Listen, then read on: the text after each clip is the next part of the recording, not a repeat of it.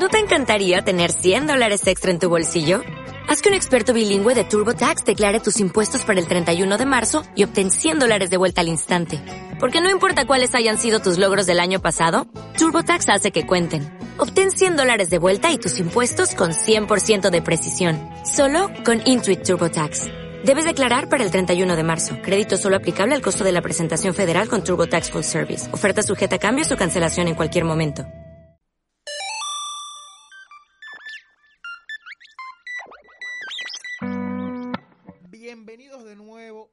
Este su podcast Dopcoin de Podcast. Podcast en el que hablamos criptomonedas, blockchain y todo lo que pasa en el mundo del dinero digital, el verdadero dinero digital. No me hable de que, que no, que tengo mi cuenta en el, que tengo mi dinero en el banco, que yo manejo mi dinero por internet banking, nada, nada, nada, nada, nada. Banco tal, no. el no, no. verdadero dinero digital son las criptomonedas. Real Truth Money. Conmigo, como cada semana, el ingeniero Oscar Reyes. Oscar, bienvenido. Aquí, aquí, un, un placer a todos. Aquí tenerlo con un Un aplauso. aplauso, un aplauso. Bien. Cuenta, ¿qué tenemos para esta semana? Eh, tuvimos, aunque la gente no lo sintió, nosotros tuvimos una semana un poquito desaparecidos.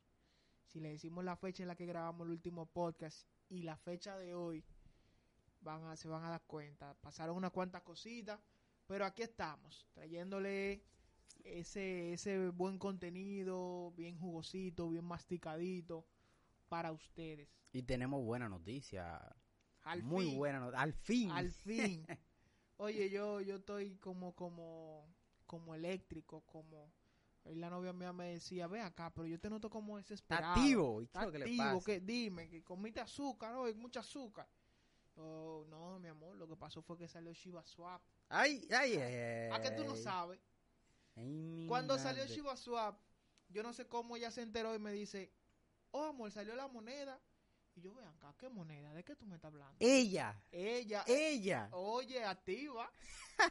Señores, tienen que buscarse parejas de vida así que compartan sus intereses, que compartan eh, ese ese motivo, esa alegría, Ese amor. ese amor por las cosas. Así como le dan, usted tiene que recibir. Oye, mi pareja fue que me dijo a mí, oh amor, pero salió la moneda. Y cuando yo le pregunto, ¿qué moneda?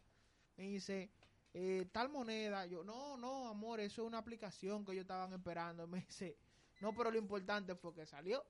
Claro, es que el objetivo fue logrado. Claro, claro. Muchas personas, tú sabes que muchas personas no creían que iba. No, Pero ya- vamos a hablar ya- de eso ahora, sí, vamos a hablar. sí, ya yo estaba un poquito, un poquito, ¿cómo se dice? Eh, eh, escéptico en cuanto a la, La a realidad. la realidad, sí. Pero no, afortunadamente salió y aquí estamos. Disfrutando, señores. Todavía, bueno, disfrutando de, de- del proyecto como tal, porque uno se alegra. Pero vamos a hablar de eso más adelante.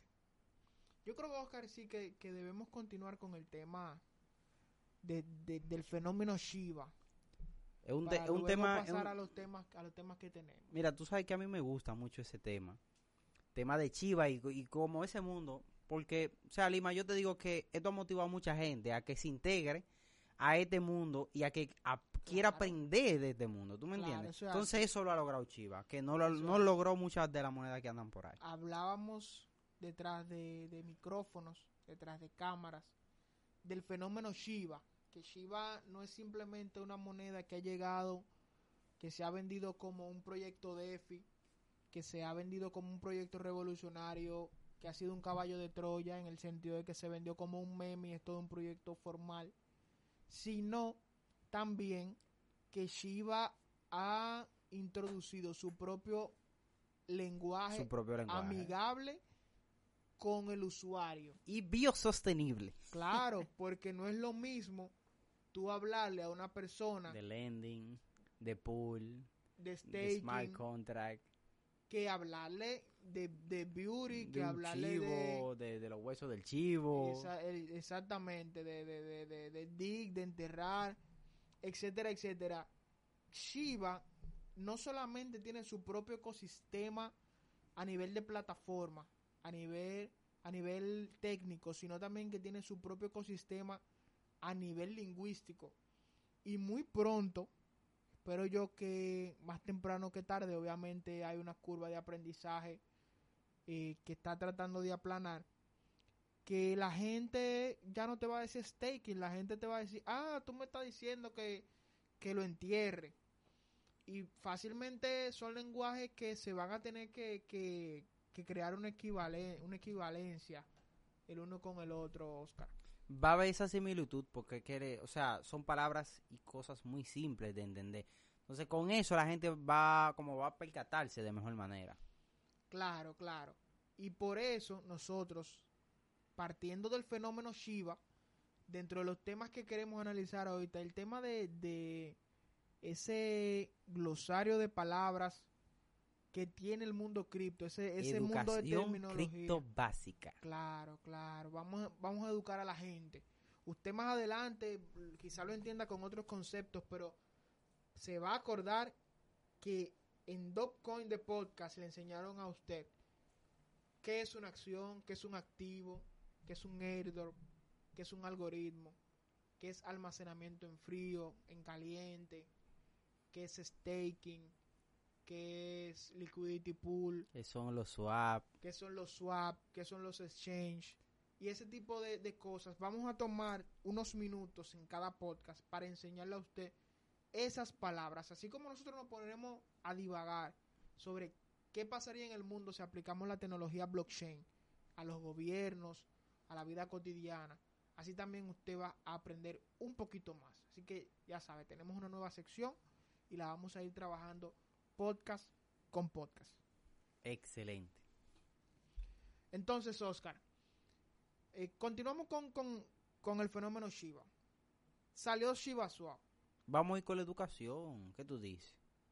Bueno, eh, el La gente está desesperada por el Chiva. Yo sé que sí. Sí, sí, yo, yo soy, yo soy una muestra de eso. Yo soy una muestra de eso. A mí cuando Pero- me hablan de Shiba me pongo mal. Podemos hablar de Chiva. Podemos darle por ahí de una vez. Sí, sí, yo creo, yo creo que, que- que está bien para que la gente se entere eh, de primera mano. Salió Shiba Swap, como te dije hace un momento.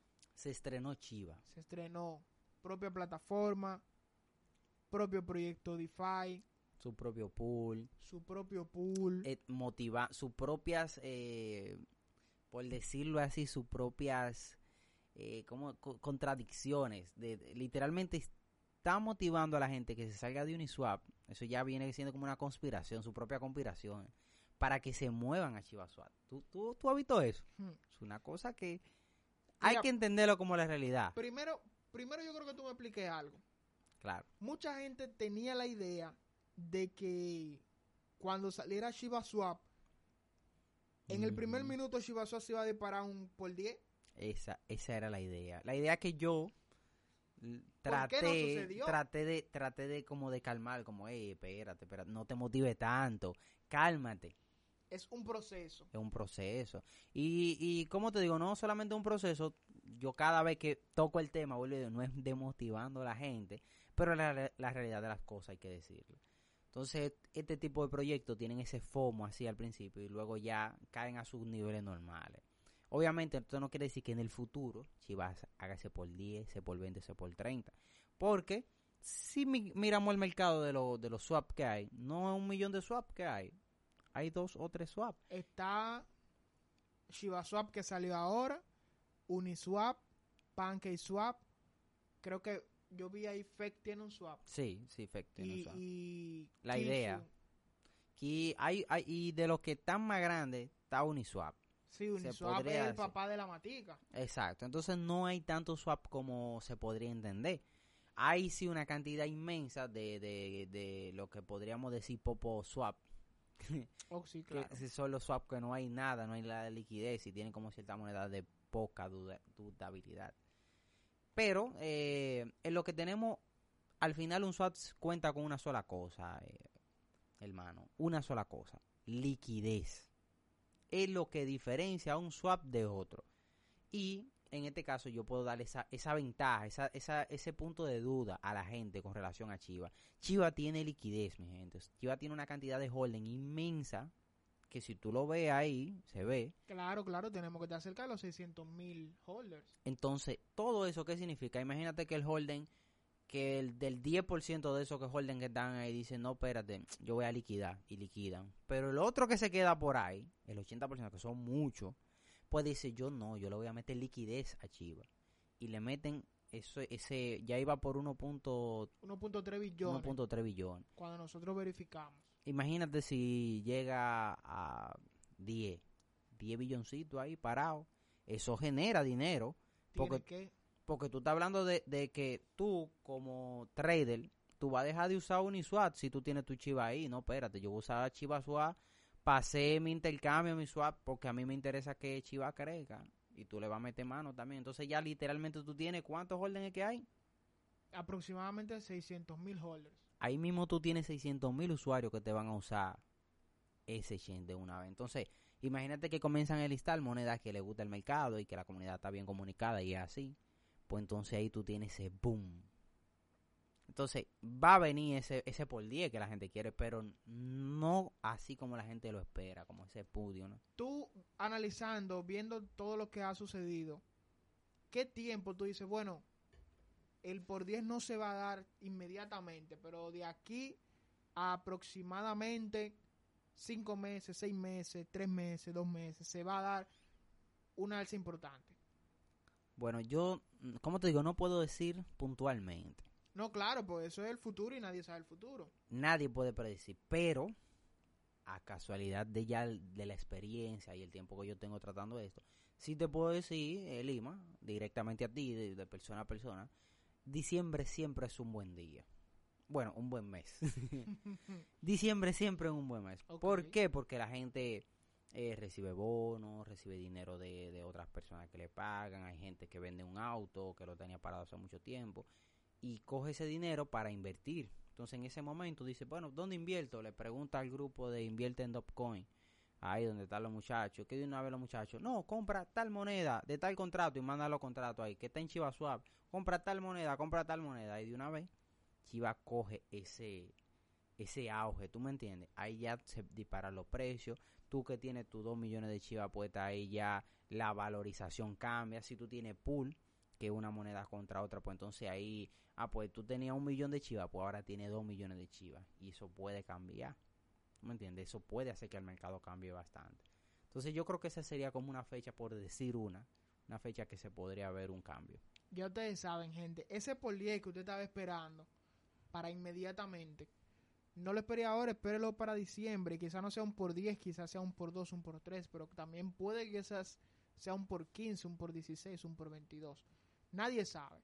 Tenemos los mejores deseos para eh, esta comunidad, para, este proyecto, en el que no solamente tenemos los buenos deseos, también tenemos una cantidad importante de dinero puesta sí, aquí puesto en él yo creo que en el, en el grupo hay un hay un efectivo largo ahí, bien, bien bien jugoso. Yo soy duro contando cuartos ajenos, yo no he podido calcular los cuartos que tenemos en Shiva, en el grupo nuestro. No lo, no lo hemos podido, pero vamos vamos a hacer ese, eso para el próximo, vamos a tener ese análisis ahí de cuánto tenemos en el grupo. Sí, entonces Oscar, otra de las cosas que pasaron anoche, antenoche con, con la salida de, de Shiva Swap fue esa congestión que cada vez que Shiva tiene un listing tiene un, suceso importante, se congestiona la red de Ethereum. Bueno, no solamente, o sea, no solamente Chiva causa eso, y en el caso que tú, que se ve ahora mismo, no viene causado tampoco, o sea, directamente por Chiva, sí. Viene causado por el contrato. Recuerda que Chiva es un contrato inteligente que está ahí y tiene una demanda, pero ¿qué pasa? Ethereum no es ilimitado, no podemos decir que Ethereum es Sol, que ya hemos comentado un poquito de Solana y la vamos a tratar aquí luego. Pero Solana tiene una velocidad bruta. Una velocidad increíble. Sí, sí, algo, algo que es inimaginable. Hasta el número de. Hablando de Chiva, tú hablas del número de velocidad de, Solana y hay que respetarlo. Se van ahí. Pero es lo que sucede que los contratos no son tan así tan fuertes. Y tú siempre tienes como ese medio de que se frisan los lo, lo, O sea, se, se frisan lo que son esas transferencias porque que el contrato tiene un número limitado de personas al mismo tiempo. Imagínate cuánto, Chiva tiene 600 mil, imagínate que esté el 5%, ¿cuántos son ahí? Al mismo tiempo tratando. Es una cosa de ver. Claro, claro. Entonces, bueno, yo, yo estoy un poquito confundido. ¿En qué momento se va a mejorar el tema de, de, de la red, ese congestionamiento de la red? Porque una de las cosas que siempre se ha dicho, y el tema va a parir en este momento, una de las cosas que siempre se ha dicho es, bueno, las criptomonedas son buenas, etcétera, etcétera, pero la red de Visa eh, eh, procesa X cantidad de transacciones por segundo y un, una red de una criptomoneda no se le compara. O sea, ¿en qué momento va a llegar una red de blockchain a compararse principalmente con la red de Visa? Bueno, yo creo que ya cualquier red blockchain podría contra Visa. Creo que podría, podría tildarme de, de, de, de una mentira, pero es así. ¿Por qué? Porque Visa no puede, no puede validar tantas transferencias. En el caso de las criptomonedas sí se pueden validar. Tú puedes hacer un billón de transferencias en, en, en tarjeta Visa. Pero de ese millón de transferencias, ¿cómo tú delegas cuáles de esas transferencias son producto de estafas o cosas como esa? Ok, ok. Y cuáles no. En el caso de Bitcoin, tú sabes que el, todas las transferencias que están ahí están confirmadas. Si fue usted que se equivocó, ya esos son problemas de usted. Entonces esa es una diferencia muy importante entre una cosa y la otra. Oh, ya entiendo, ya entiendo. No es lo mismo eh, tener la transferencia como tal, a, además de eso, tener que validar la Claro, transferencia. ellos la validan. Por eso es que cuando el banco te hacen la transferencia, el banco tiene que hacer un proceso de validación y 24 horas después te entregamos tu dinero. Bueno, realmente a veces así, pero sí es correcto lo- la analogía que tú tienes sobre ese punto. Ok, ok, ya usted sabe, distinguido oyente. Eh, bueno, el mundo, el mundo de la criptomoneda es algo, algo increíble. Yo creo que aquí yo hago las preguntas que, que todo el, el, el neófito definitivamente se haría. Y muy, y muy agradecidos estamos, porque eso es lo que se quiere, eso es lo que se quiere enseñar, Lima. O sea, lo que, aquí lo que queremos hacer en este espacio es que la gente llegue, pregunte y se les responda. ¿Por qué? Porque imagínate que mañana, imagínate que el 30% de los dominicanos sabemos de criptomonedas. Y sabemos usar un swap, sabemos usar una, una, una coin, sabemos, incluso sabemos hacer contrato inteligente, que ya lo he visto aquí en los grupos, que están en eso los muchachos. O sea, Entonces, yo debería tener un lápiz y un papel aquí, porque mira, hay dos temas que me acaban de surgir. venga, Mira, pero ven mira, acá. mira. Quitamos en vivola. Esto, esto no es para mañana, señores. Esto es para hoy. Mira, así como nosotros nos comprometemos con causas eh, distintas, evangelizamos. Cuando digo evangelizamos, me refiero a que nosotros cuando nos comprometemos, nos comprometemos con una causa y además nos comprometemos a traer más personas a esa causa. Eso es evangelizar. Claro. Entonces nosotros, como usuarios de la blockchain, como conocedores del mundo de las criptomonedas, tenemos que comprometernos no solamente a ser usuarios, sino también a atraer a más usuarios. Claro, porque, o sea, cualquier cosa que es buena es requerido que se comparta. Claro, claro. Entonces, usted que, que ataca mucho a su amigo, que se dé un traguito de romo, que ven vamos a probar este romo, que ven vamos a probar este Carlos Rossi, que ven vamos a hacer esto, vamos a hacer lo otro. Usted que sabe de criptomonedas y que ha comprado mucho romo, comprado mucho arroz, ha comprado mucho pamper y mucha leche con el dinero de la criptomoneda, atraiga a un amigo al mundo de la criptomoneda. Cuando te cobre, págale esos mil pesos, esos mil quinientos, esos tres mil. Págaselo en criptomoneda. Que él no sabe cómo cambiarlo. Llama para adelante, tú le, tú le enseñas. Yo pero, tengo, oye, yo tengo historia con eso. Que podemos comenzar hoy y terminamos en tres días. eh, Hablando. Otra sección. llamar a la gente. Que no, que yo le pagué 1.500 pesos a fulano hace cinco años en, en- en Bitcoin. Y se olvidó de eso. Y cuando fue a ver ahora tenía 15 mil pesos. Oye, no, pero te lo voy a poner más fácil. El socio que estaba aquí cuando tú llegaste aquí al auditorio, ese socio yo le pagué un trabajito eh, de algo sencillo que eran como mil y pico de pesos, como eh, 10, 15 dólares. Y el caballero me ha llamado hace un tiempo. Y él, él hizo la operación después y ni me avisó, lo vendió. claro, él vio esos 80 dólares ahí en esa wallet y dijo, espérate, ahora es. Y ejecutó, muchacho. Y después me llamó, no, espérate, pero yo compré más. Ojo, y acá que no, no se durmió, no se durmió. No, no, y ha investigado, se ha documentado. póngase, póngase a atraer gente al Sí, mundo hay que, de la hay que traer gente, hay que traer al mundo. Es que es necesario para que tú puedas crecer. Y para que a usted pueda tener personas que le pregunten y así mismo usted documentarse Y más. que usted aprende más rápido enseñando. Si usted le enseña a otra gente y esa otra persona aprendió, más aprendió a usted, que dijo, ah, pero mira, les lo expliqué bien. Claro, claro. Ya usted tiene más confianza. Hay más conocimiento ahí. Entonces, el tema parió, Oscar, vamos, vamos a retomar el tema original y es el fenómeno Shiba Swap. ¿Qué más sucedió con Shiba Swap al momento de su salida y que está sucediendo hoy? Eh, yo vi que desde que ellos empezaron tenían ciento y pico de millones en, en su pool, ¿verdad? Sí, correcto. Y ahora tiene 1.3 billones de dólares. Háblame de eso. Pero fácil. O sea, recuerda que lo- los swap funcionan de una manera simple y sencilla, Lima. Fácil. Hay dinero que la gente pone ahí dentro de los swap. ¿Para qué se usa el dinero de los swap? Para que tú, que vas a llegar a Chiva y dices, espérate, yo quiero, yo quiero hacer un swap. Yo quiero cambiar de, de Chiva a Ethereum. Pues ya tú llegas ahí a ese swap y tú dices, mira, yo tengo tanto Chiva como lo tiene el swap, a tanto. Y ahí tú lo cambias. Es un punto muy importante y que tenemos que entender. Los swap nos dan esa preferencia a nosotros los usuarios, porque los swap son contratos inteligentes, pero el swap no sabe a qué precio está el mercado el Ethereum. Sí, quien se lo da es el pool. Es ahí el swap. Entonces, los swaps son muy importantes uno ver qué precio tiene X moneda y ver y compararlo con las diferentes páginas que tenemos, dígase Binance, Coinbase, etcétera. Porque el arbitraje, que esa palabra creo que la vamos a tratar eh, hoy, la vamos a acuerda ahí, puf. Sí, déjame apuntarla. Esa palabra lo que significa es comprar en un sitio y vender en otro. Entonces, ¿qué significa? Que a veces los swap tienen Ethereum, por ejemplo, en 1800 dólares. Pero sin embargo, en Binance está en, 1500, en 1900, en 2200. ¿Cuánto tú estás ganando? Te estás ganando 100, 200, 300 dólares simplemente haciendo esto. Entonces hay gente que está ahí 24 horas sentado mirando, observando. Y cuando ve esa diferencia, ejecuta. Ejecuta. Entonces eso es muy importante. Hay mucha gente que pone su dinero en swap, en liquidez, para ayudar a ese, a ese pool, pero para comprometer, si está siempre pendiente, "Ay, déjame ver cómo está esto, déjame ver cómo está aquello, porque son contratos inteligentes.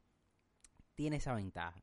Obviamente, el pool te va a dar a ti también, te va a dar a ti, te va a regalar lo que se llama, ellos lo han llamado los bones y esto. Esos son, esos son, esos son ganancias que se generan a través de ese intercambio entre una cosa y la otra y se les reparten equitativamente a todos. O sea, Que ya que tú estás hablando de Bone, es bueno dar la noticia de que Bone va a ser listado en Hotbit. sí, claro, lo van a listar porque eh, no es realmente necesario que se haga, pero hay muchas personas que no van a optar por ir y, y- y- poner su chiva y esperar que le dé los bonos, sino que, oh, yo quiero comprar bonos para tenerlos, pan, y lo van a hacer para aportar a los diferentes puntos que Chiva va a ir abriendo con el tiempo. Claro, claro. No, y es importante porque, por ejemplo, ahora mismo Bone, usted debe de saberlo, que Bone va a ser la moneda de, de gobernanza Dentro del swap. Dígase que el equivalente de Bone allá afuera va a ser BNB, por Correcto. ejemplo. Entonces, yo llegué a ver el BNB a menos de 100 dólares. Y el BNB llegó a estar a 600 dólares. En 10 dólares yo lo vi. Entonces, ahora mismo, en este preciso momento, si no me equivoco, el Bone va, está, está en este preciso momento en unos 12, 13 dólares. Ujú, 12 dólares. Que si usted agarra y hace una compra de 10 bones y lo deja ahí por los próximos 6 meses, usted puede estar seguro que usted va a tener un por 10.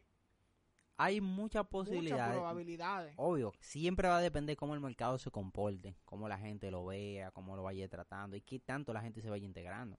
Claro, claro. Pero hay una posibilidad muy grande. y que como pasa con todo, naturalmente todo lo que no es ilimitado, aparte de que obviamente es limitado, decrece. Dígase que se va perdiendo con el tiempo.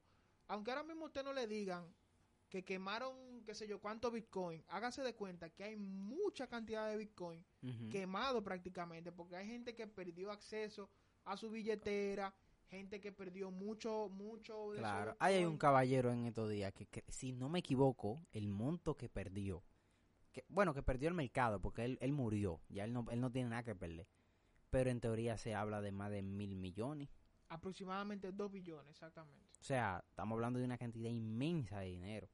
Y que en Bitcoin son mucho también. Entonces Claro. ya no están en circulación. Por eso es que Bitcoin sí se preside como una moneda eh, de valorización tipo oro. Aunque es un sistema de pago también. Entonces, como les seguía diciendo, Bone tiene esta característica. Bone es una moneda de circulación limitada. Va a haber mucha gente que va a, pe- va a comprar Bone y va a perder acceso a su billetera, etcétera, etcétera. Y básicamente se van a quemar esos Bone. Así que cómprelo ahora, que muy posiblemente en seis meses usted se lleve un susto. Puede ser, hay una gran posibilidad. No son Claro. consejos financieros, No son- pero exactamente.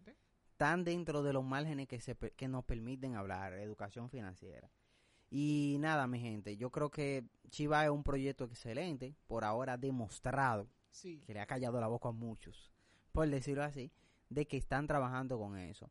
Esas cuestiones que pasan de la lentitud, siempre los contratos, eso siempre sucede. No hay un contrato dentro de Ethereum que no le suceda eso al inicio. Hay muchas cosas, muchos roces, hay muchas situaciones ahí que todavía están un poquito ásperas y hay que hacer como que se vayan templando. Pero eh, ya tiene carácter, o sea, ya, tan- ya, ya está trabajando, que es lo Claro, importante. claro. De ahí para adelante, todo lo que venga es añadidura. No, y definitivamente eso ha sido una bofetada, aunque no quita que puedan suceder cosas malas Claro. de aquí en lo adelante, pero son más las cosas buenas que han sucedido que las malas, Sí, que van Que a seguir según- sucediendo. que según mucha gente van a suceder. Sí, claro, claro. Entonces, eh, wow. Eh, ¿Qué más tenemos, Oscar? Ya hablamos del fenómeno Shiba Swap. Eh, en lo adelante tenemos una pequeña clasecita. Ahí estuvimos hablando, estuvimos viendo en Cointelegraph de, de esta, esta legislación. Yo, yo lo veo un poquito contradictorio que un gobierno tan, bueno, que usted lo que fue muy difícil que lo deje de ser, que sea tan totalitario, tan socialista, tan comunista. Y la libertad, eh, esos países como Rusia son enemigos de la libertad, son enemigos de, la gente libre.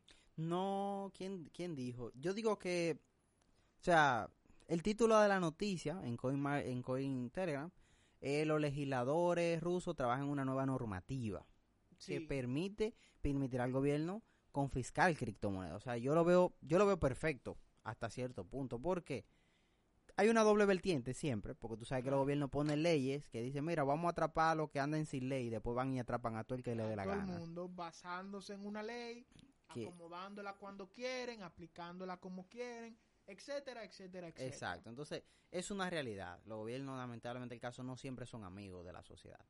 Pero poniéndolo en base simple de la realidad que ellos plantean, es así, o sea, estamos hablando de que, imagínate que hay un, un mercado de, ponle tú, no queremos decir cosas tan, tan fuertes, pero de mercado de venta de... De, De, de- sustancia controlada. de sustancia controlada, que podría ser exactamente.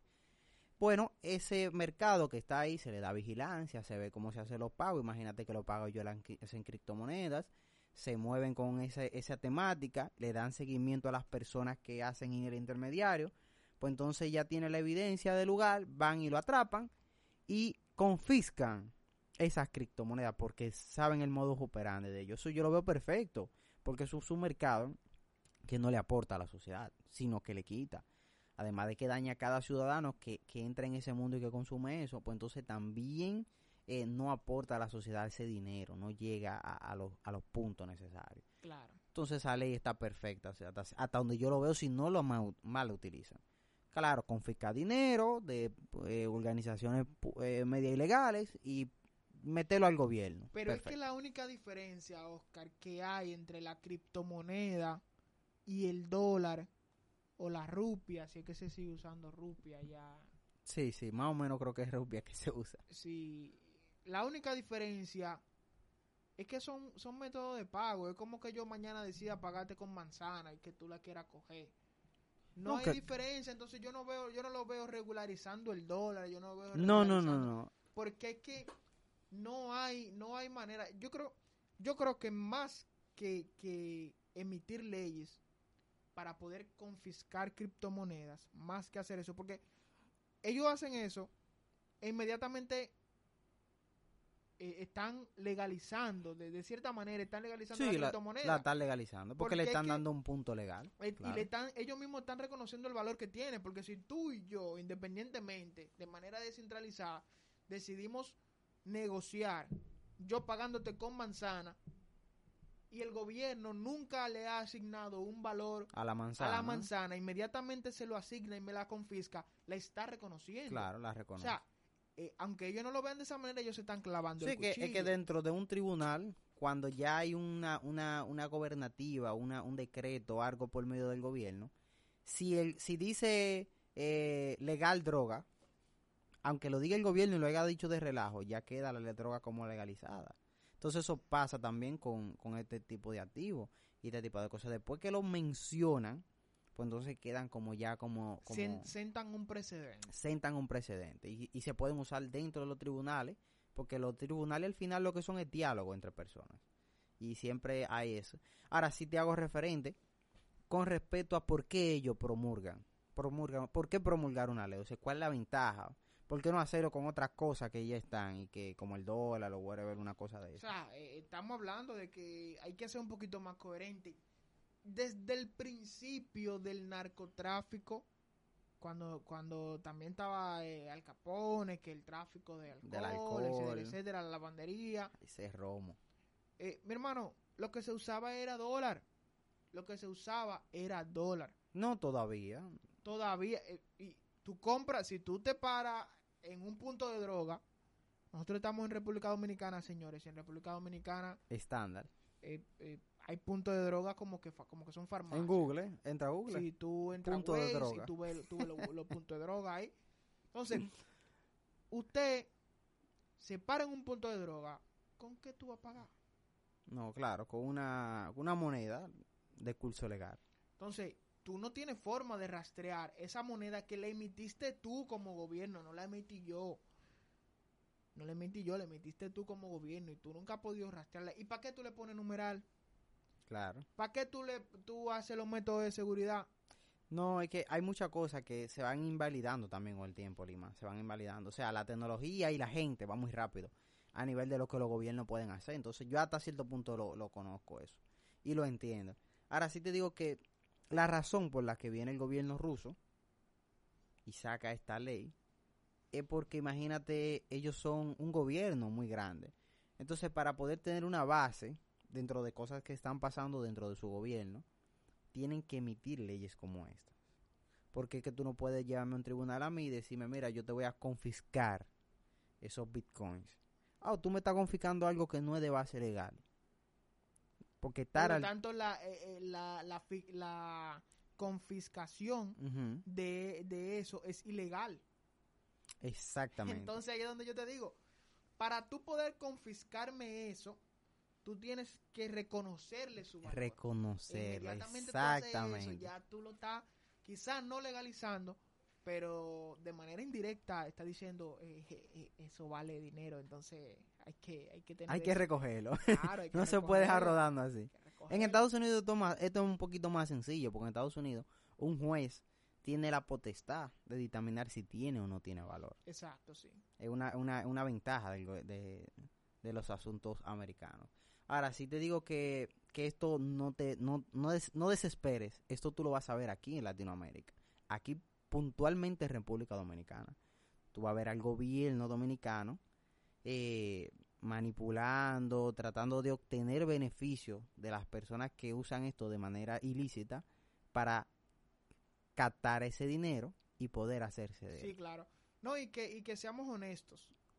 En países latinoamericanos como República Dominicana, la droga no es ilegal porque haga daño, señores. La droga es ilegal porque no paga impuestos. Claro. Tan sencillo como eso.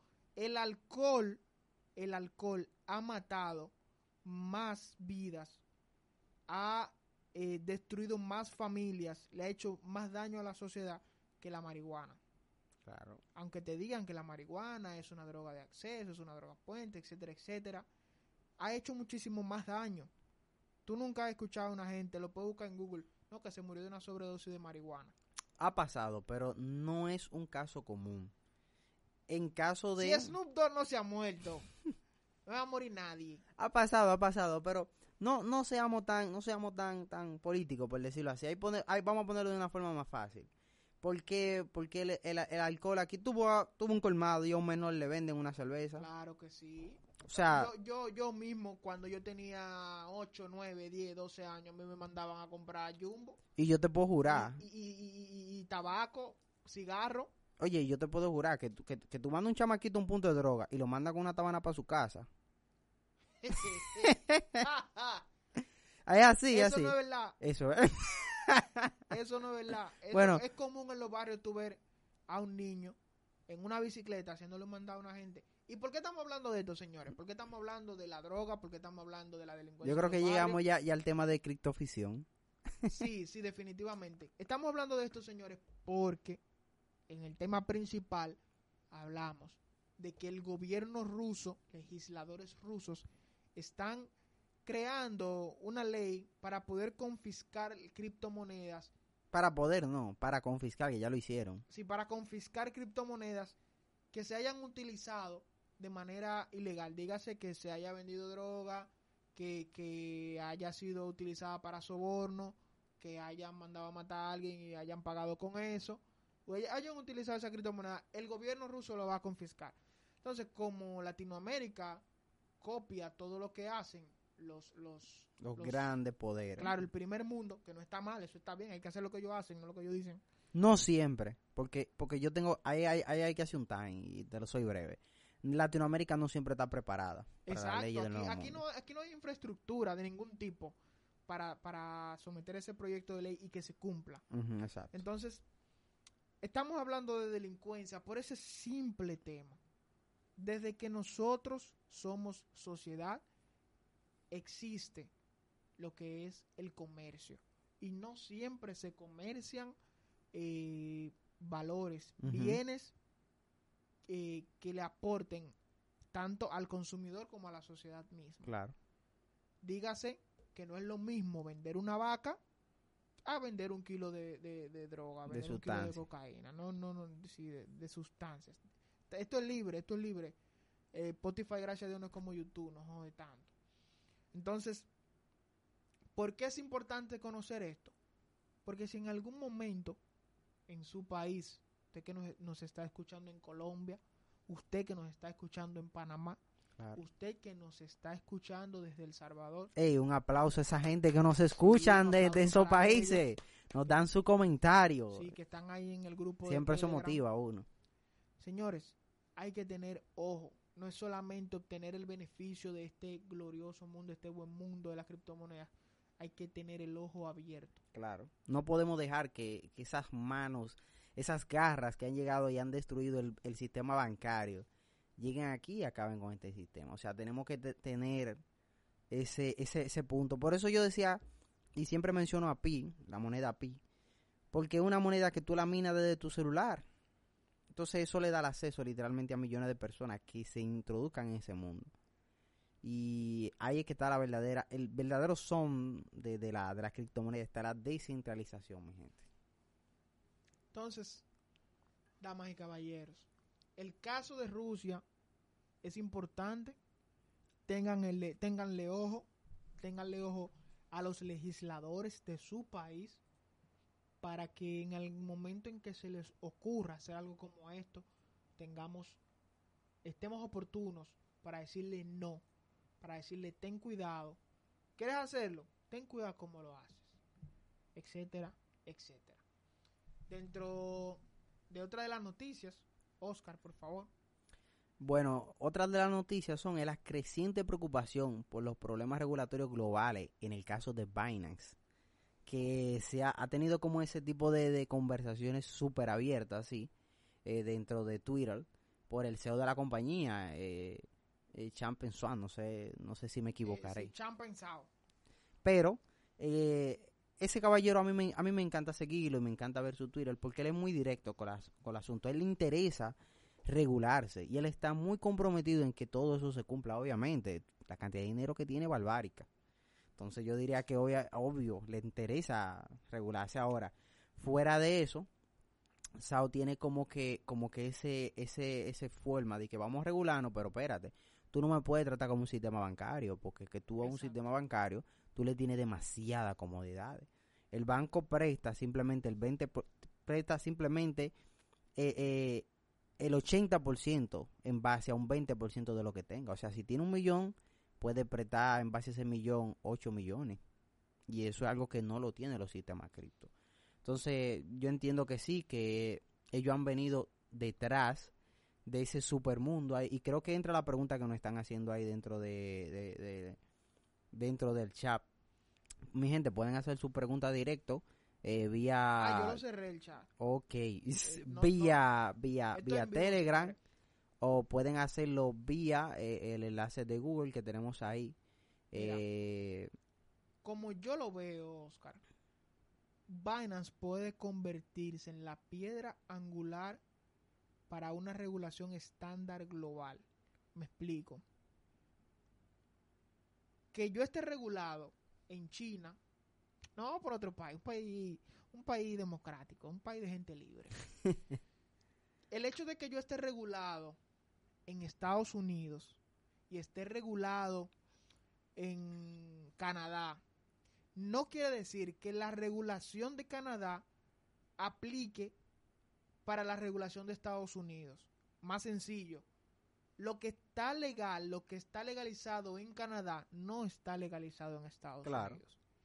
¿Qué significa esto? Que si Binance como comercio global, esto no es internacional, esto no es eh, multinacional, esto es global, comercio global. Si Binance quiere operar en Estados Unidos y quiere operar en Canadá, no solamente Binance va a ser de agente mediador, es que Estados Unidos y Canadá tienen que ponerse de acuerdo para, para legalizar lo mismo y que lo que Canadá permite en cierto grado, Estados Unidos lo pueda permitir y viceversa. no, y que, y que estén coordinadas las leyes una con la otra. Exactamente. Porque no es lo mismo decir aguacate en Rusia que decir aguacate en Estados Unidos. Exactamente. Eso va a llevar a que nosotros hablemos un mismo idioma. Claro. Quizá no en la misma magnitud, porque por poner un ejemplo, en Estados Unidos, dependiendo del estado, tú puedes andar con una cantidad de dinero en efectivo y a ti nadie te va a decir nada. Sí. Pero Anda- esa cantidad X en un estado en va a estado. variar respecto a otra. Puede ser que en estado A X sea mayor a la de estado B. Incluso, o sea, me voy un poco más allá y volviendo al tema de los narcóticos, en esa índole, hay estados donde hay ciertos narcóticos que son legales Exacto, y hay otros que no. Hay países, por ejemplo, en Canadá es legal la marihuana, o sea, hay como un uso eh, recre- eh, recrea- Recreativo, Exactamente. medicinal, etcétera, etcétera. Exacto, entonces en Estados Unidos hay estados que no y hay estados que sí, entonces ahí es que va. Entonces, eh, a nosotros se nos ha hecho difícil explicar un poquito, un poquito, no mucho, de lo que quiere lograr eh, Chang Peng Sao. Entonces, imagínense lo que debe de ser eso en la práctica. No va a ser sencillo. No, no va a ser sencillo. Y créeme, o sea, Binance tiene, tiene un récord. Lima, Binance tiene un récord de países donde ha llegado, se ha establecido. Eh, creo que obviamente uno de los más difíciles ha sido Estados Unidos, porque cuando llegó a Estados Unidos, eh, las regulaciones fueron tan fuertes que ellos entraron y dijeron, no, espérate, Y vamos le a da-". dieron para atrás. y le dieron para atrás. Claro. Entonces, cuando entraron y le dieron para atrás, lo que hicieron fue, dijo, espérate, vamos a meternos con el pie correcto. Y sacaron totalmente un exchange diferente y no conectado al exchange normal para poder cumplir con las regulaciones, de todas las regulaciones que eran, para que tú tengas una idea. Y eso no quiere decir que no haya maneras de tú mover tu, tu capital del exchange eh, de Estados Unidos al exchange global.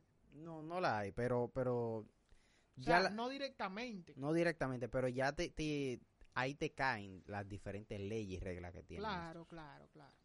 Y ah, entrando ahí, hacen unas preguntas aquí, si tú me haces el honor, Lima, eh, que creo que va muy concerniente a eso, a- al asunto de Binance. La hace Gerson Bautista, creo. Gerson pregunta, ¿cómo fue el proceso de tú pasar a estar en un trabajo aparentemente seguro en una empresa a independizarte haciendo trading con criptomonedas? Ok, yo creo que esa es una pregunta personal hasta Sí, cierto sí. punto. No, y que la gente quiere saber porque, contrale Oscar, Dios mío. la gente está cansada de, de estar cumpliendo un horario, está cumpliendo un horario de, de 8 de la mañana a 5 de la tarde, de 7 de la mañana a 6 de la tarde, horarios abusivos, mal pagados. eh, ¿Qué más? No, no, no. Aquí aquí la vida es un poquito... No, aquí no, en el mundo entero, la gente quiere... No, quiere no, hay poder- países que la gente va contenta de su trabajo, aunque el trabajo no pague bien. Porque la, el, el, el soporte de la vida media e- es, un poquito más apacible. Países donde la clase media es clase media. Correcto, correcto. Pero igual, igual, igual hago, o sea, re- respondo la pregunta a Gerson. Lo voy a responder un poquito limitada, porque ya que es un tema muy personal. Pero eh, yo soy ingeniero electromecánico, para los que no saben, y ahí de donde viene el apodo. Eh, la, en la, en la, Shikaki. exacto. Ahí dentro de, Ay, Dios mío. ahí dentro de la fraternidad había alguien que se parecía mucho a mí, de nombre Chedrak, es mi papá, pero él, él no, ¿cómo te digo? Él era, él era, ese era su nombre original. Y a mí me dijeron, mira, tú te pareces mucho a él, vamos a ponerte Chekaki. Y de ahí para adelante vino el apodo. Eh, entonces, ¿qué sucede? Yo estu- estudié ingeniería electromecánica, me gradué de la Universidad Central del Este. Luego de ahí fui, fui conociendo más mundos, sí me involucré en varias empresas, pero de igual manera, y como tú lo dices, eh, trabajar no es, no es mi fuerte. Pensar sí. No, no, no, no, espérate, espérate. Que la gente, la gente, la gente lo va a poner como no es. Tú generas dinero para un pana que te va a pagar mal, que te va a hablar como le da la gana y que tú lo vas a hacer él, ese no es tu fuerte. No, no por decirlo así, porque yo te voy a decir, yo, o sea, tengo socios que literalmente yo trabajo para ellos hasta cierto punto porque le manejo dinero. Y trabajo para ellos, pero no es lo mismo tú ser pana de- del Tú jefe ofreces un servicio. y que exactamente que tú seas una un, un- eso mismo, eso esa vaina. Entonces, como te digo, no, no fue que un una super un super un super pie así, fue una, una cuestión escalada, yo tuve que aprender muchas cosas. Eh, la pérdida de mil y dos mil dólares se convirtió en algo bastante frustrante y normal. O sea, al punto que te digo que sí, que pasaba. O sea, yo llegaba un día y tenía mil dólares y al otro no tenía ni uno. Eh, ¿Por qué? Porque en este mundo yo no tuve la ventaja que, que ustedes están teniendo, los oyentes y los que son miembros del grupo y que lo que se apegan a Dogecoin. Dogecoin tiene muchos grupos de ayuda, o sea, full que sí. Yo trato de que eso siempre sea como bien grupo abierto. de trading, grupo de inversión, de grupo, grupo de, minería. Exacto, entonces trato como que siempre haya como esa, esa forma abierta a la empresa. Porque sucede y acontece que cuando yo llegué yo no tenía, yo no tuve esa ventaja, Lima. O sea, yo no tuve esa ayuda. Yo no encontré a alguien de que ven, pana, ven, siéntate aquí, yo te voy a enseñar. No, yo tenía que comprar cursos por internet de 200 y 300 dólares, que la mayoría me estafaban. En realidad tú eres, tú eres un navegante solitario, sí. Entonces, o sea, yo me vi involucrado muy hondo, pero no te, no te, no te doy mucha vuelta en ese mundo. Sí fui aprendiendo paulativamente, generando en base a eso. Entonces luego dije, espérate, pero hay un vacío aquí. Hay un vacío de que yo llegué al mundo cripto y Lima a mí me estafaron tres veces. Antes de yo comprar mi primero 0. No, 0.2 Bitcoin, cuando eso, eh, a mí me estafaron tres veces. Yo le deposité, oh sí, deposítame pana, puf. Ey, bro, bro, bro, bro.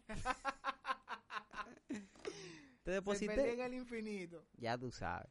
¿Con, sea- ¿Con cuánto? La primera vez que te, que te estafaron, ¿con cuánto te Como estafaron? 50 o 60 dólares la primera vez. Gracias a Dios. Luego la otra fue un poquito más pesada, fueron como por 200. Y hubo como una tercera vez así, que, que ya yo estaba como full seguro, así que ya habían hecho como alguna transferencia y toda la vaina. Y después, puff, mil. Se- se él se ganó tu confianza y te dio en la madre. Exactamente. Entonces pero, pero espérate, yo, yo tengo un, aquí hay un vacío, aquí hay, hay algo que alguien tiene que llenar, que yo no puedo permitir que le pase a otra persona. Entonces ahí fue donde me dediqué, vamos a hacer trading de a duro, y vamos, vamos a hacer Dopcoin, y vamos a, me- llamar a la gente, y comunidad, y todo open.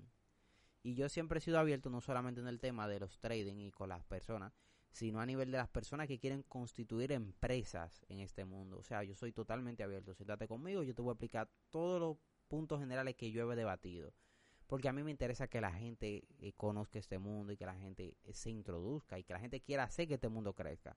Porque esto va a ser un mundo más equitativo, Lima. O sea, eh, Claro, en claro. todas las partes que se conoce de esto, va a hacer que todo sea más fluido. No es fácil venir de abajo y, y tú llegas, bueno, pues ya me quedé aquí arriba solito. No, eh, hay que todo el mundo que suba, venga. Entonces, luego de que te estafaron, ¿cómo, cómo continuó ese, ese proceso de tú pasar a ser un simple empleado asalariado, a ya ser un empresario, un empresario de las criptomonedas? Bueno, eh, fue un po no fue fácil. De ahí para adelante fue que se puso agria la piña, por decirlo así. Claro, porque yo me vi involucrado con muchas situaciones de vacíos legales. Como ya el CEO de Binance lo dice, que es todo un desafío y que no se pueden ajustar a las, a las normativas que ya tienen otras instituciones. Pues entonces aquí mismo pasa lo mismo, pero al doble de difícil. Porque aquí sí puedo decir que los últimos 3, 4 años sí me encontré ya con personas de, del Estado, por decirlo así, que sí eran más abiertos al tema, sí compartían la idea un poquito más y sí entendían que, debe, que puede haber un buen camino para todo. Y me dieron como esa ayuda, así como, sí, ven, yo te ayudo con esto, mira, esto trátalo de esta manera, esto ya existe, ven acá. Y como que encontré como ese super punto así de apoyo a nivel, a nivel eh, local. Eh, no es un anuncio, pero sí le hago la salvedad que el Banco de Reservas fue uno de los bancos más abiertos en el tema y fue y no fue fácil, o sea, hasta se me eriza la piel cuando me involucré con, con las personas que me ayudaron en ese punto, porque fue fuerte, o sea, hubo discusiones, hubo que eh, plantear ciertos puntos, hubieron paros, no, espérate, esto no está funcionando así, hasta que luego ya todo fluyó de la manera adecuada pero siempre fue por la ayuda de personas ahí. Entonces ese factor humano es lo que ha logrado que yo que Dopcoin esté aquí. El factor que hay personas que sí quieren que crezca el mundo y todo. Y como dice Oscar, nosotros estamos en República Dominicana, él habla del Banco de Reservas, ese es el banco, el segundo banco del, del Estado. El Claro. banco obviamente es el Banco Central, el segundo banco del Estado es el Banco de Reservas. Cabe destacar que en República Dominicana el gobierno ha promovido la tecnología blockchain. Yo recuerdo que nosotros nos encontramos en... ¿En qué hotel? El hotel El Sheraton creo que fue. en el. Sheraton en, en una actividad que duró eh, la semana, yo creo que fue la semana de emprendimiento. Y en esa semana de emprendimiento eh, nosotros nos encontramos coincidencialmente eh, en una charla de Ethereum. Ah, sí. Oh, sí, sí, tú te hablas sí de la plataforma de Ethereum, no recuerdo yo. Oye, sí. Nosotros, yo me tiré esa charla y a mí, Sí, sí, sí, sí. el- a- yo no sé a ti, porque ya tú estabas metido en ese mundo, pero a mí se me abrió la mente yo dije, mierda, se puede hacer todo eso. Ajá, ajá. Ellos explicaron paso a paso cómo funcionaba un smart contract. Exactamente. qué era. O sea, y, y que si te entiendo positivamente como tú lo reflejas, porque fue algo también que hasta cierto punto me explotó, porque yo digo, oye, ¿cómo, cómo el gobierno, cómo instituciones de- del gobierno quieren que esta tecnología se conozca? O sea, y están motivando gente, pagando para que vengan a dar charlas de eso. Yo también me... te- tenemos una foto por ahí, creo, de eso. Sí, sí, y, y ese fue un evento que todavía en ese momento, si yo me hubiese puesto para el mundo de blockchain y criptomonedas en ese momento como yo lo estoy ahora, que ahora yo le dedico parte importante de mi día, obviamente en ese momento yo estaba siendo un empleado más. Ya gracias a Dios no lo soy. Pero si yo me hubiese puesto Oscar, la cosa hubiese sido diferente. Me, ya me, me hubiesen estafado un poquito más temprano. ya yo hubiese ganado un dinerito un poquito más temprano, hubiese reinvertido. Y el proceso estuviera un poquito más adelantado. Estuviera más adelantado, pero, Claro. pero, pero motivó, y todavía, todavía motiva a mucha gente eso, o sea, cuando tú te ves eso. Entonces, luego de la estafa, el proceso con las entidades bancarias, luego de tu poder, ok, tú eres una empresa del mundo de las criptomonedas. ¿Qué siguió? O sea, después que el, que el, que el, Banreserva te dio el visto bueno, ¿qué siguió? Bueno, ya ahí siguió obviamente la expansión con los clientes, los clientes tanto que teníamos con los nuevos que iban llegando, eh, y ir creciendo, o sea, fomentando eh, lo que es el criptomundo acá. Porque un detalle que se tiene es que tú le dices a las personas, mira, esta empresa este eh, trabaja con activos digitales, la gente no sabe. O sea, el dominicano común, el que siempre vimos hablando, yuca y plátano, no conoce tanto este mundo. Yo me imagino que esa, esa situación también la, la ha vivido El Salvador, que quizás hay un gran número de personas que obviamente ya por el so, superphone que haya habido allá, pues ha conocido el criptomundo. Entonces ahí tuve la parte positiva de que los gobiernos se involucren con esto. Hay un sinnúmero de personas que en teoría no tenían nada que hacer, no tenían trabajo ni nada, que conocen este mundo, agarran un smartphone, comienzan a bajar wallets, a bajar aplicaciones, invierten eh, 50, 60 pesos dominicanos en una aplicación de ahí y ya cambia el panorama del país. Porque una persona que invierte Lima es eh, una persona que tiene futuro. Y ahí, y ahí es que soy puntual y se lo digo a los, a los oyentes que tenemos aquí. La diferencia entre un país que progresa y un país que no progresa es que cada uno de los ciudadanos tenga un refuerzo abajo del colchón, abajo de la almohada, que confíe en algo, en un sistema bancario, en una empresa, en alguien. Eso es lo que hace que un país mañana florezca, que tenga nuevas oportunidades, que alguien vea, bueno, pues este tiene una, una compañía de, de vender yuca, oye, yo creo en eso, déjame yo invertirle. Y eso es el punto, es la puerta que hace el criptomundo. El, es una puerta que te da porque te deja invertir en millones de personas, por más, por decirlo así, desgarradas que sean sus ideas, pues tú puedes venir y poner tu grano de café. Bueno, pues yo no creo mucho, pero yo creo. Y te voy a poner 30 pesos de lo mío ahí. Esos 30 pesos ayudan. Eso forma parte de, de, de una nueva característica del mundo de la inversión. Bueno, entonces, Oscar,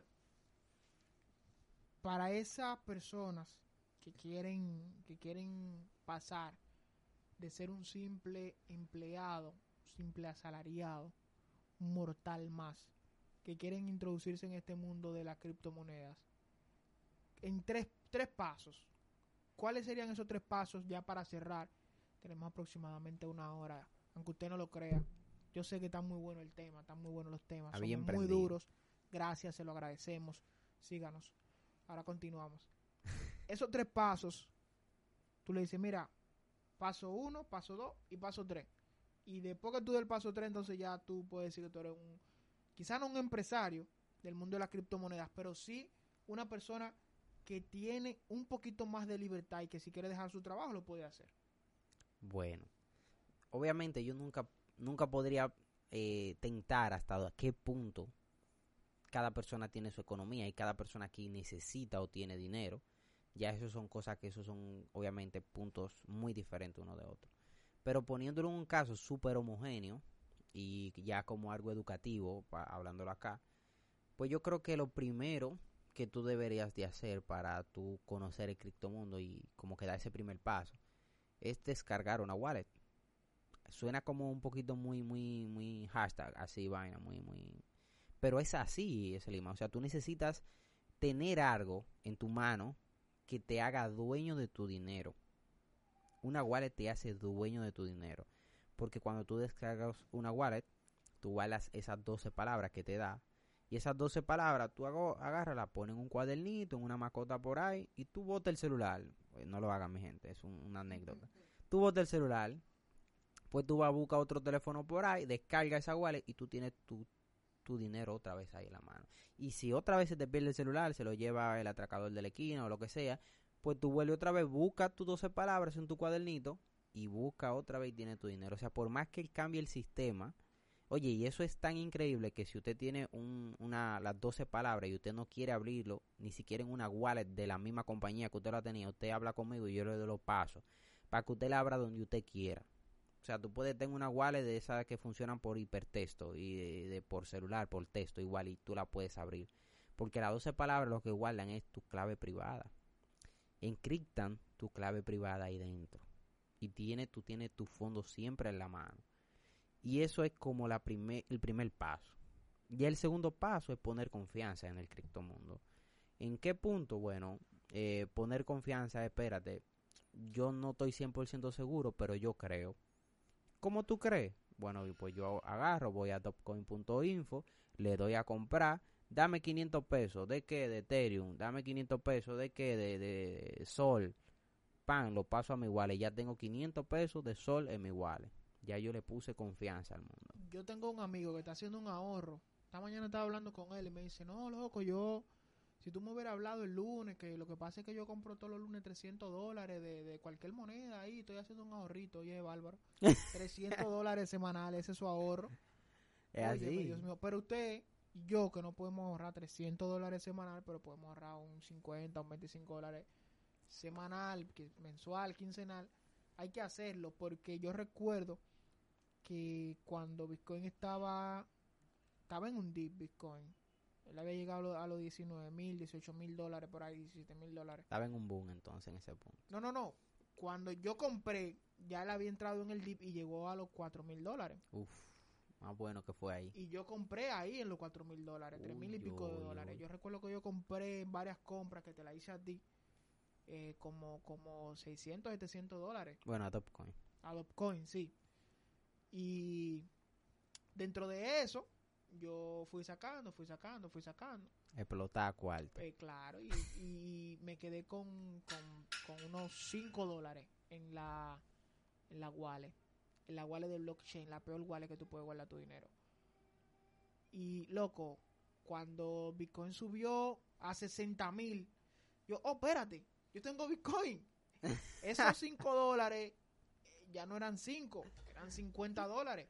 Tú Mira. arrancado, Abuela, que te compraste allí abajito. Sí, yo compré allá abajo. Y, y cuando tú ves eso, que de Sí, verdad tú estás ahorrando, tú- sorprende, tú, te olvidas de ese dinero. Es que, señores, es que ni siquiera es una cuenta de libreta.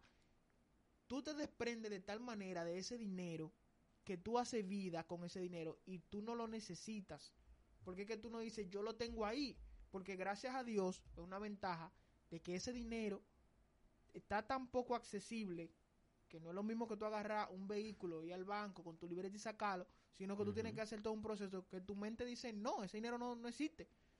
Cuando te- tú pasa te- un año, Tú te renuevas de ese mundo. exacto, cuando pasa un año, cuando pasan dos años, que coincidencialmente tú dices, oh, pero yo tengo, y, y estas 12 palabras, Oh. y comienza ahí a hacer tu trabajo, Te dedica en ese momento. después, que, que esos proyectos crecieron por 10, por 15, por 20, y tú tenías ahorrado mil dólares en ese momento. Ya, en peso dominicano, ya tú eres rico. en peso dominicano, estoy haciendo la salvedad. Es verdad, es verdad. Eh, eh, Es, un, es un punto muy, muy claro. Y la emoción es, la emoción es común. O sea, eh, lo que trae a todo el mundo en este mundo, todo el mundo a este mundo, es eso, esa emoción que se tiene de invertir. Esa emoción de, espérate, déjame ponerle plata a esta compañía, déjame ponerle a esta otra. Eso, eso atrae mucho a la gente.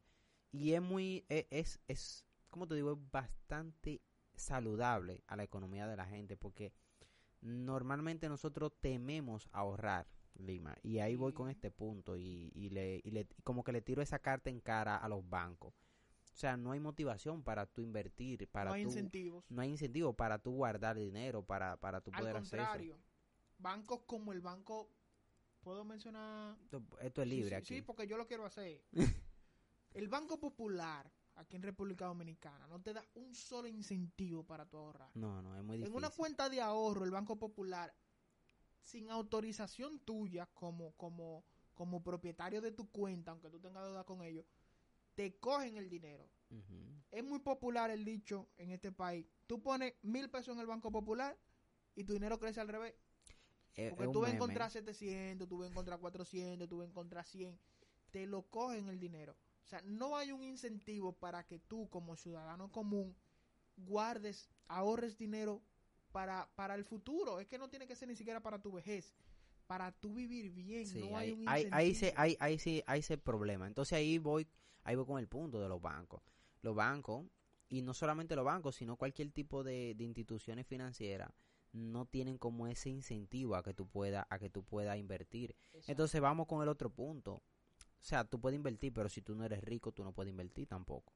Porque tú no puedes ir y poner una cuenta de ahorro de menos de 10 mil pesos a un plazo fijo, una cosa así.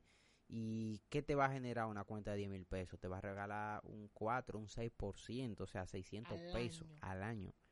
Entonces, es más, agarra esos 10 mil pesos. Eso, ¿cuántos son? 200 dólares. Agarra esos 200 dólares.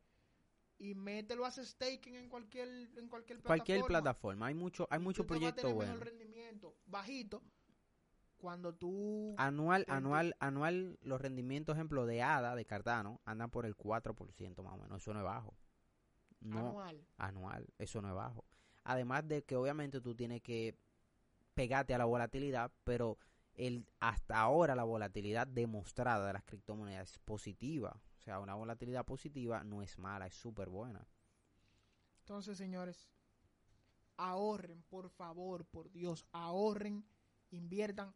No, no diste Oscar los tres pasos, pero ahorren para invertir.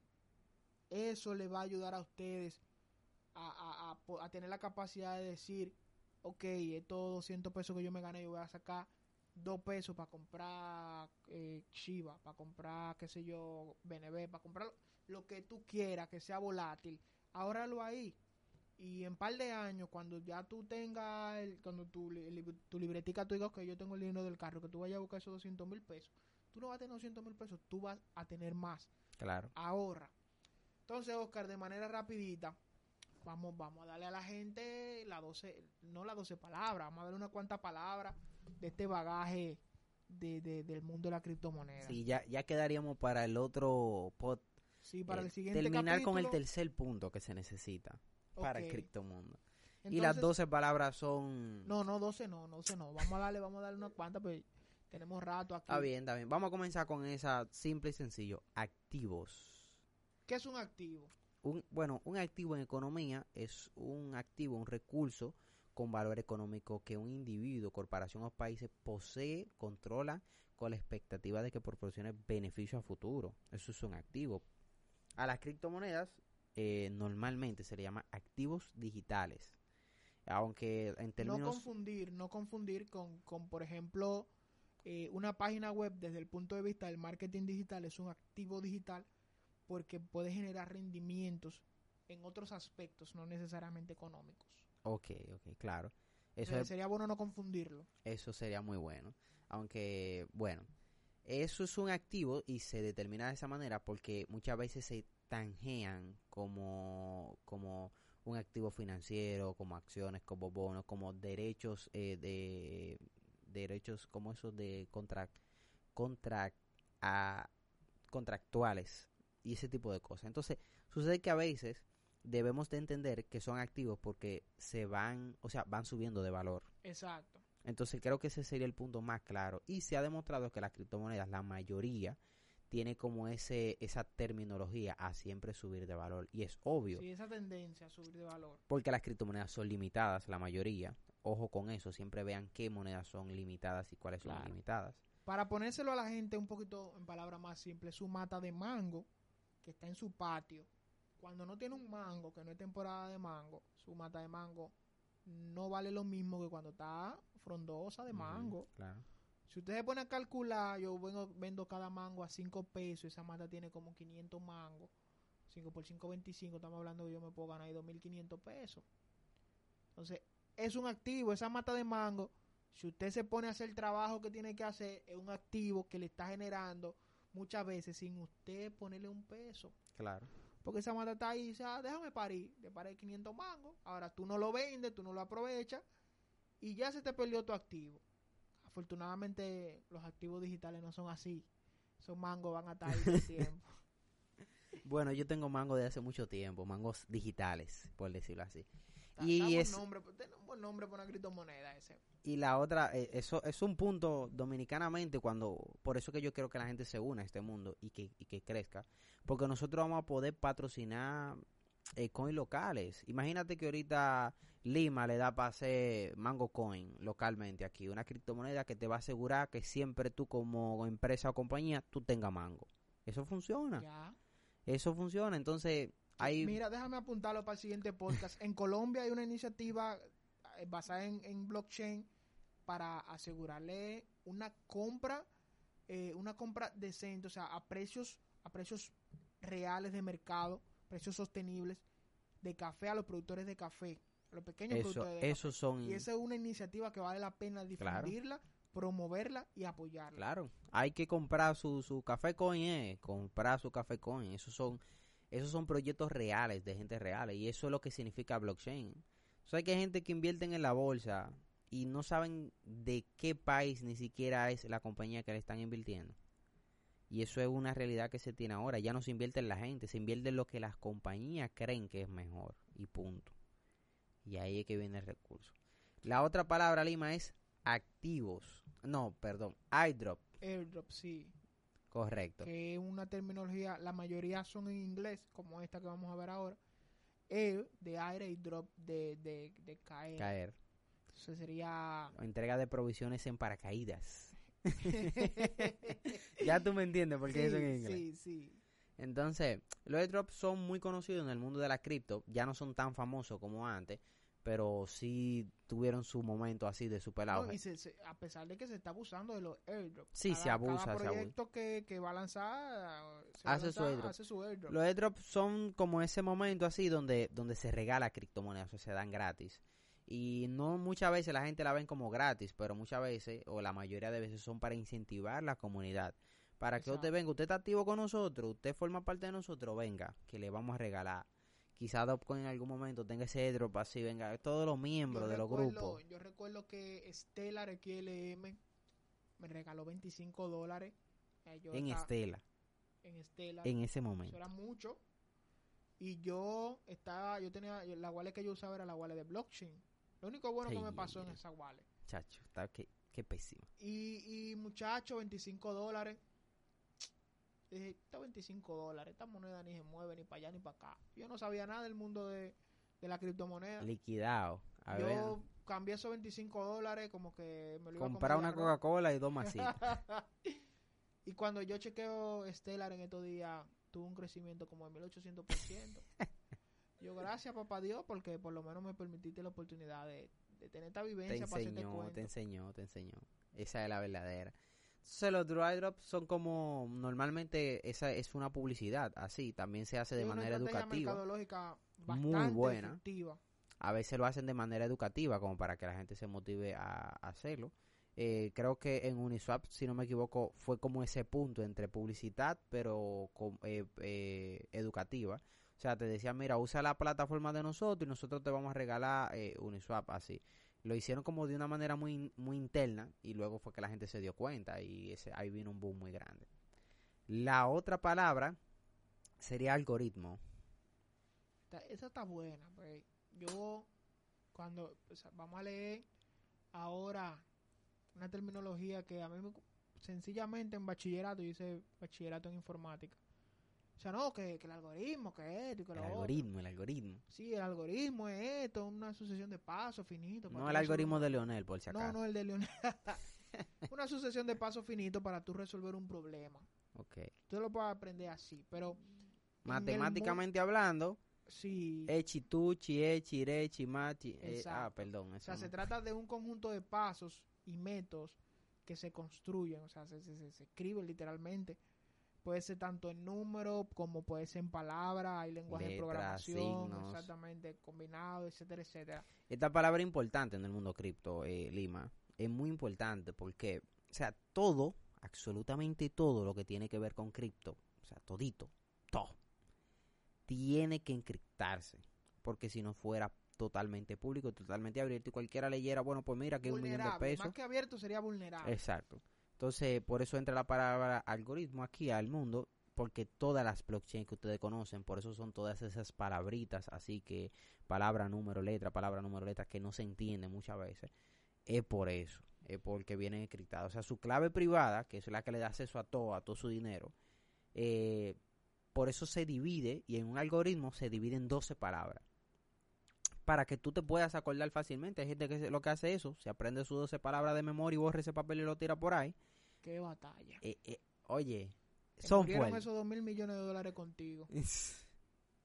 Entonces, eh, todo esto se hace más que nada para solucionar un problema, como lo dije anteriormente, pero en el mundo de las criptomonedas, los algoritmos se usan para, entre otras cosas, verificar las transacciones en la minería. Cada vez que usted escucha a un amigo suyo, no, que yo soy minero, que yo tengo 16 tarjetas gráficas en mi casa, eh, esa tarjeta gráfica lo que están usando es su poder de procesamiento para ejecutar un algoritmo para poder validar las transacciones que se hacen sobre, Claro. sobre esa, esa red de blockchain. Poder desencriptar y encriptar esa información. Exactamente. Entonces, aprendas estas palabritas. Son pocas el día de hoy, pero más adelante tendremos más. Quizá un capítulo entero más. dedicado al, a este lenguaje. No, y que la gente, la gente pida, todo el que pide, se le hace realidad, mi gente. Claro. Pídale al Señor, Pues, clámele. Nada, ha sido un placer traer este capítulo a ustedes. Más que nada esperando que haya sido de provecho, que lo hayan disfrutado y que gracias a eso te vaya a Instagram, arroba Dopcoin, arroba Dopcoin de podcast, nos siga, arroba Shekaki, Claro, claro. arroba ING Lima Alonso, manifiéstese con, con, con un like en una foto, con, con, un- con seguirnos. Y prontamente eh, estaremos dejando los enlaces de nuestros grupos de Telegram para que se unan a esta comunidad. Recuerden que somos una comunidad abierta, una comunidad Open. Sí, open, sí, open. sí. No, y vaya, vaya por ahí, váyase al Telegram, arroba Dopcoin, y dígale ahí al bot de Dopcoin, oye, ponme en el grupo, que instantáneamente ahí te va a poner en el grupo, y ahí tú vas a estar dentro de los chats, las Telegram. conversaciones. Nunca WhatsApp. Sí, mi gente, Telegram. somos, una así. cosa- somos abiertos, tenemos que promover lo bueno. Lo, bu- lo bueno, claro. Discord también para las conversaciones a medianoche. Nos vemos en el próximo capítulo de Dopcoin de Podcast.